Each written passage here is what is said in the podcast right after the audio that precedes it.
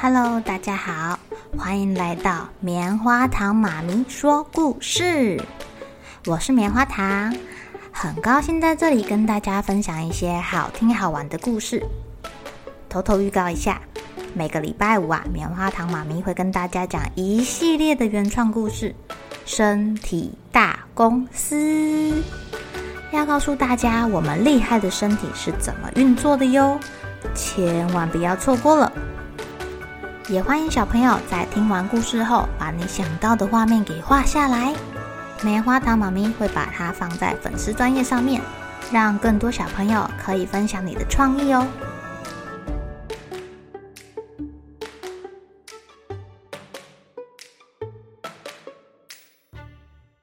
Hello，亲爱的小朋友，今天过得怎么样呢？这几天啊，棉花糖妈咪要来讲一些三分钟的小故事哦，只有短短的三分钟，但是其实都蛮有意思的。今天要讲的故事叫做《犀牛不生气喽》。在森林里有一条河啊，河边住着许多的小动物，大家也很喜欢来这里玩耍。嗯，有犀牛啊。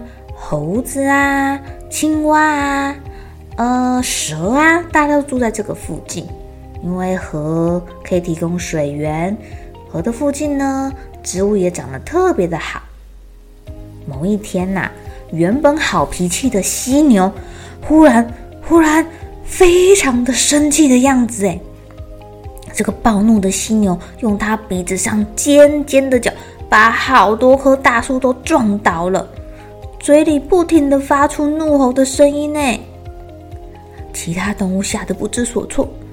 鳄鱼问狮子说：“哎，他怎么了？他到底怎么了？你、你、你、你平常跟他还不错，你去劝劝他吧。”狮子说：“呃，我不要他，他这个样子啊，你不要看他平常温温的，他那个脚这这么尖锐，这么可怕，我才不敢去劝他呢。”老虎也摇摇头说：“对呀，犀牛的皮厚的跟钢板一样，我可不敢去啊。”就在大家不知道该怎么办的时候，有一群小鸟从远方飞过来啦，一边飞翔一边唱歌。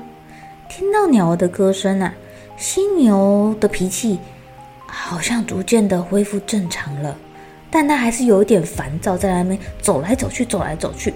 鼻子里喷着气，接着小鸟们停在了犀牛的背上，开始轻轻的咚咚咚咚咚咚咚。小鸟在干嘛？它为什么在啄犀牛的背呢？其他动物看到了，觉得很不可思议，生怕小鸟这个白目的举动会惹得犀牛又忽然大怒了起来。一说也奇怪，哎。犀牛的表情越来越温和，越来越温和，越来越温和，最后啊，又恢复它平常那种慢吞吞、温和的样子喽。到底发生什么事情啦？其他人赶紧跑去问小鸟：“哎哎，小鸟，你刚才做了什么事情啊？你有什么魔法吗？不然犀牛怎么忽然安静下来啦？”猴子很好奇的去打听了消息。小鸟无辜的眨眨眼说：“没有啊，我刚才就看到犀牛的背上有小虫，那个叫做扁虱，呃，它是我们的食物之一呀。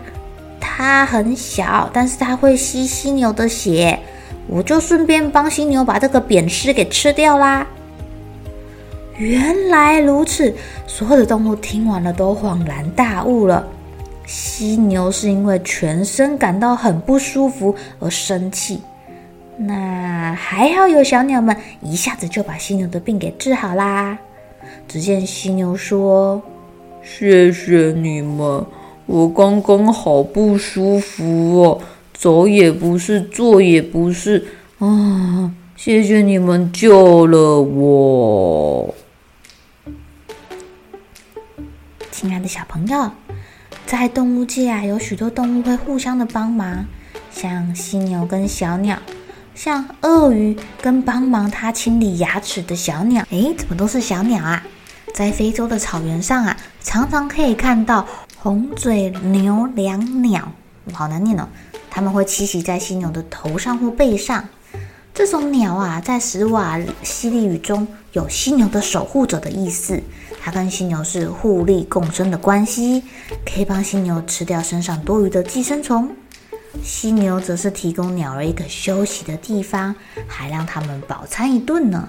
只是啊，这个牛椋鸟有一点粗残，它们在吃寄生虫的时候啊，也会顺带吸食犀牛身上伤口的血哦。